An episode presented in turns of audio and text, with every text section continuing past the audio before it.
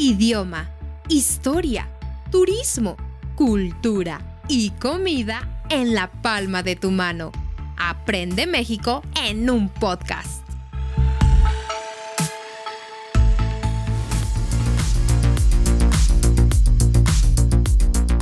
Hola, hola, mis queridos escuchas, ¿cómo están? Bienvenidos a otro episodio de Aprende México en un podcast. Mi nombre es Perla Musiño y como cada noche se encuentra aquí Alberto Musiño. ¿Cómo estás, Alberto? Muy bien, Perla, muchas gracias y muchas gracias a todos nuestros amigos que nos escuchan. Y te escucho un poco ronca, creo que estuviste enferma todos estos días, Perla. Platícanos un poquito cómo te fue con la salud, con esa voz. Ay, no, fue una pesadilla.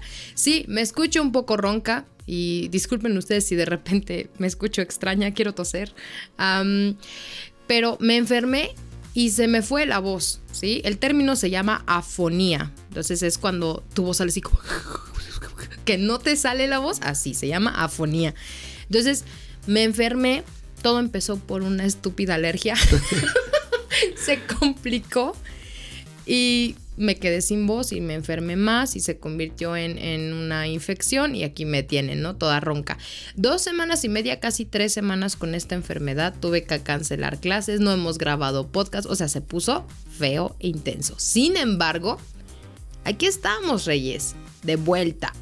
Ok, y qué bueno que estás tratando ese tema, Perla, porque ¿de qué crees que vamos a hablar hoy? ¿De qué? Del turismo médico. Uh. Todos aquellos extranjeros que vienen a México a atenderse de alguna situación médica. ese, ese nombre, turismo médico, también se le conoce como turismo de salud. Y la verdad es que ah, suena un buen tema ahora que estoy enferma, porque muchos de mis estudiantes, cuando yo les digo, es que estoy enferma, hacen una cara como una especie de exorcismo. ¿Sí? Porque desde su punto de vista, eh, que, están en otros países extranjeros, enfermarse es casi un suicidio. ¿Sí?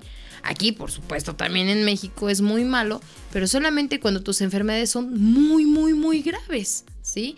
Pero cuando es una infección como la mía, que te deja afónica, no te deja trabajar, pero no te estás muriendo, pues no es un problema muy grande. Sin embargo, el turismo médico lo que significa es que las personas del extranjero pagan tan caro sus servicios médicos en su país que buscan otros países para realizar esos servicios médicos, cirugías, tratamientos, etcétera. ¿Sí? Y eso, de eso vamos a hablar el día de hoy, del turismo médico.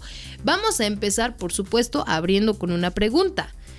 ¿Qué tan caro es el servicio médico en tu país? Por favor, déjame los comentarios en Instagram o en alguna red social o en el mismo iTalki donde me puedes encontrar para conversar sobre eso.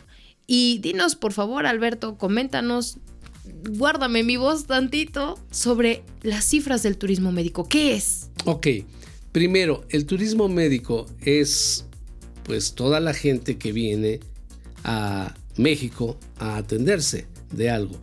Eh, principalmente nuestro turismo médico es de Estados Unidos. Y hay dos razones para ello. Primera, porque estamos muy cerca de ellos. Esa es la primera, mi primera razón. La segunda razón es porque me parece, según estadísticas que estuvimos buscando, que realmente es el lugar más caro en todo el mundo para recibir atención médica.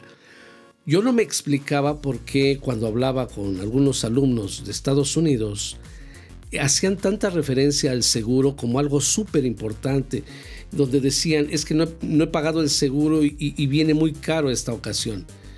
Y entre mi pobre ignorancia decía, pues no lo pagues, atiéndete, cuando te enfermes. Pero eso realmente es un suicidio en, económico. económico en Estados Unidos porque creo que es muy caro. Ahora bien, ¿qué es lo que pasa en México? ¿Cuánta gente recibe? Ustedes creerán que recibimos casi un millón doscientos mil visitantes al año. No inventes, eso es mucha gente. Somos la segunda, la segunda potencia en turismo médico en todo el mundo. La primera es Tailandia. y recibe 1.8 millones de visitantes, de turistas médicos cada año.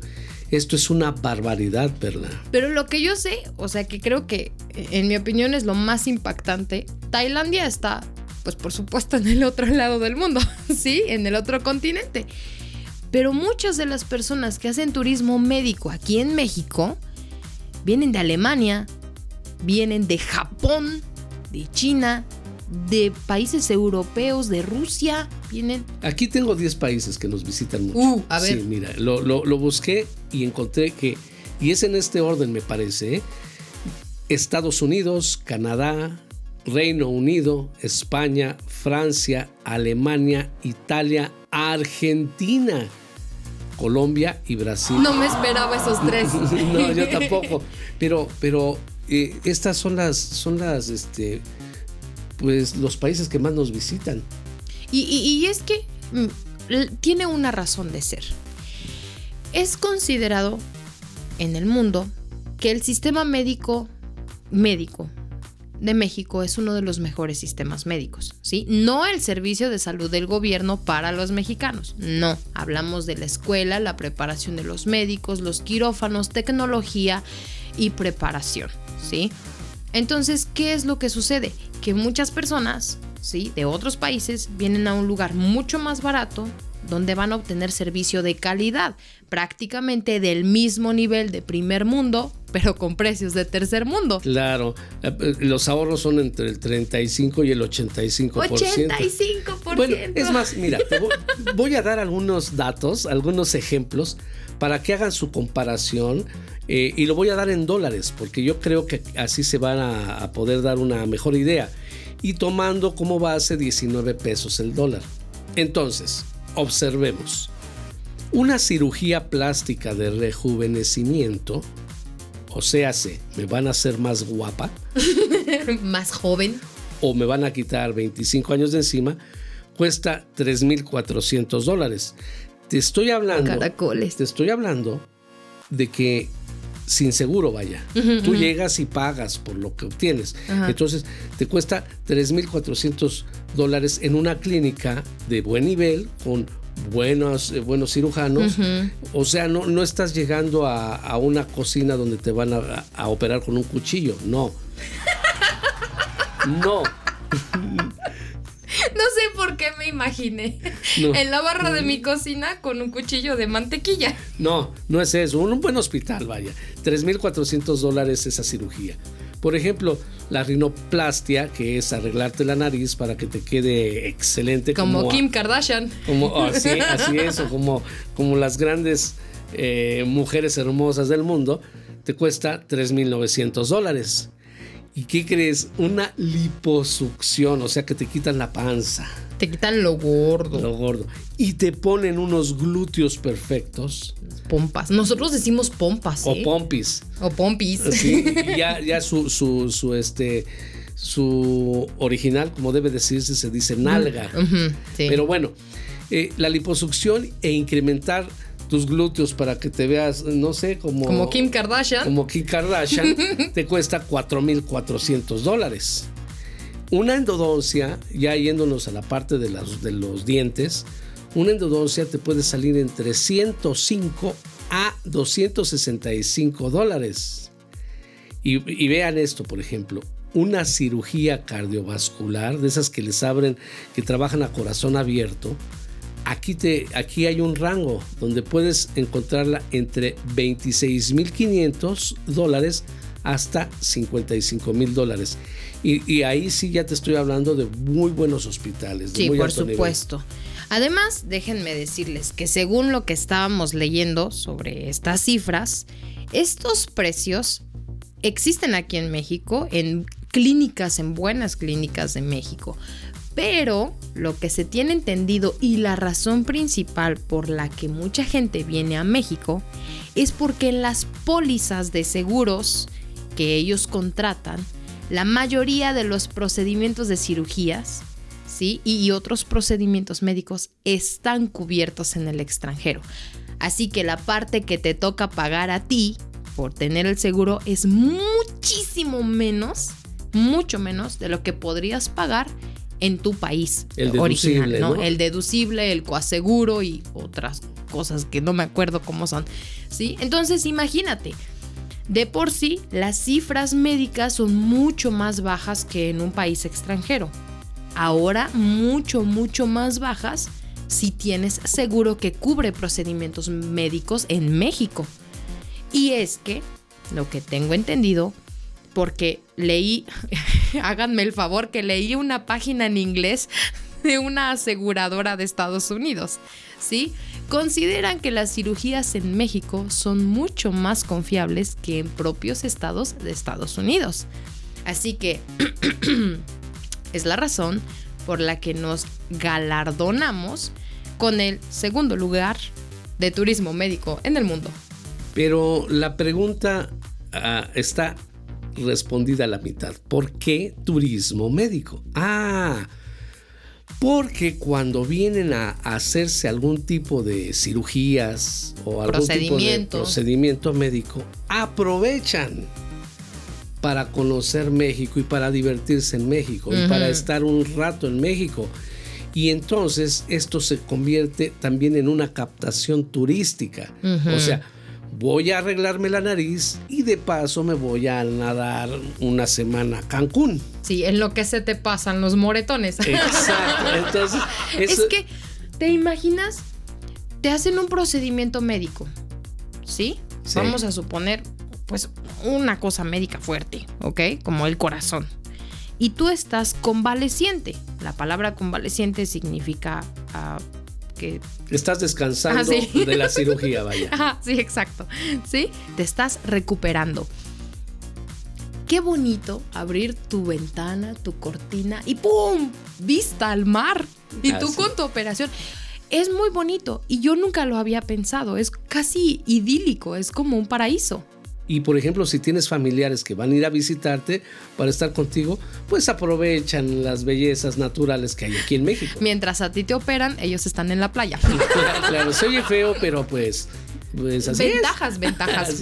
Ok, Ot- otro, otro dato importante.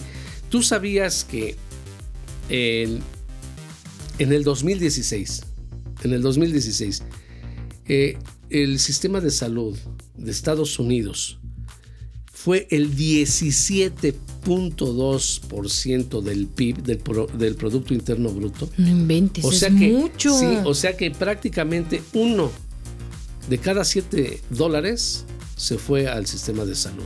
no inventes. Y es tan, es tan duro este, este dato que eh, se espera que para el 2026 haya prácticamente 24 millones de personas que no podrán tener seguro. Eso es algo muy, muy, muy duro. Sí, porque es incosteable, pero, pero para que tengan una idea de por qué esto es tan sorprendente. Este mis, esta misma fuente, sí, que es Banjico de México, Gobierno de México, te dice que normalmente el Producto Interno Bruto en otro país que se destina o que destina del sistema médico es del 9%. Damas y caballeros, lo que se genera en Estados Unidos es casi el doble de lo que se genera en cualquier otro país. Eh, de, eh, caro, en Sí, cualquier otro de- país. en caro. otro país caro, por supuesto.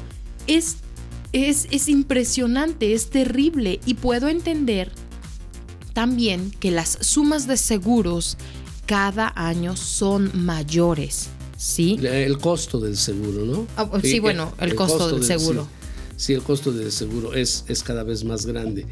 Ahora, algo, algo importante, por ejemplo, ¿a dónde, a dónde llegan los turistas eh, médicos? ¿Cuáles son las ciudades más importantes? Pues les voy a dar 10. Ajá. Ciudad de México, Guadalajara, Cancún, Monterrey, Tijuana, Puebla, León, Ixtapa, Puerto Vallarta y Los Cabos. Son 10 de las ciudades que reciben más turistas médicos. Eso suena muy impresionante, en verdad. Por supuesto, no me sorprende porque son lugares que tienen o muy buen clima o están muy cerca de la frontera con Estados Unidos, por ejemplo, Tijuana y Monterrey. Los Cabos. Los Cabos. Sí.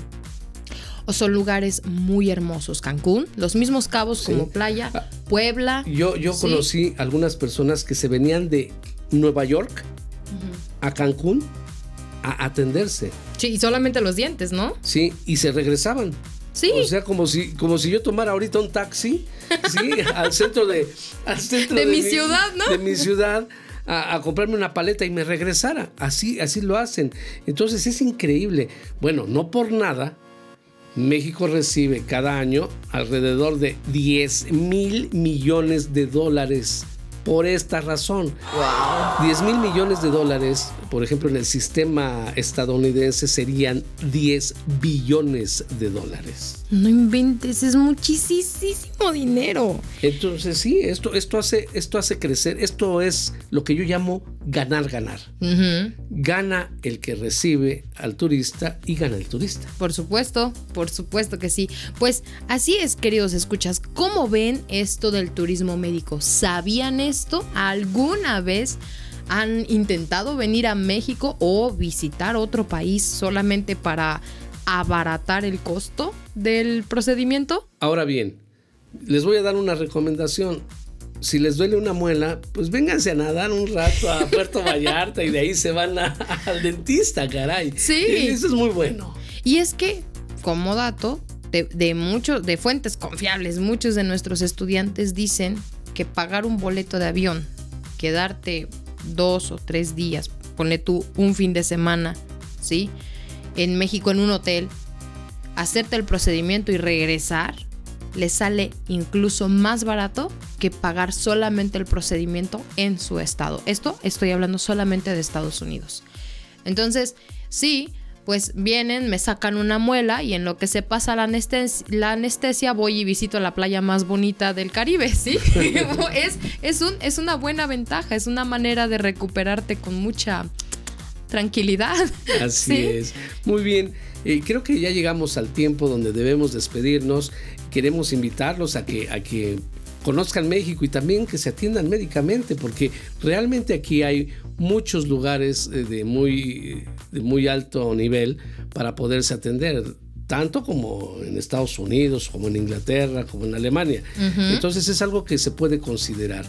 Y bueno, mi nombre es Alberto Muciño, yo me despido, les doy las gracias por habernos escuchado y les recuerdo que ya tenemos Patreon para quienes quieran ser parte de nuestros mecenas.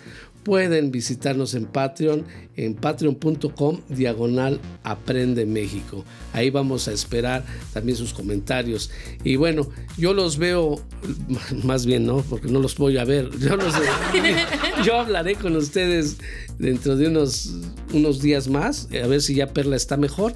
Y me despido mandándoles un abrazo. Gracias por escucharnos. Así es, queridos escuchas, pues bueno, gracias por acompañarnos en este pequeño episodio. Espero que lo hayan disfrutado tanto como nosotros y por supuesto, los invitamos a nuestro Patreon, que se vuelvan parte de nuestros mecenas, esas personas que nos ayudan a crecer con sus donaciones de caridad, porque los amamos y nos aman también, ¿verdad? Claro.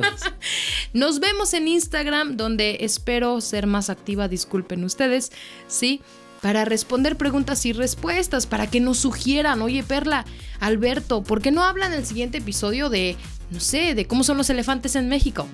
no hay elefantes en México. No, sí, claro, Ah, en caray. el circo. Ay, no es cierto, no, vale. no ¿eh? es cierto, no es cierto.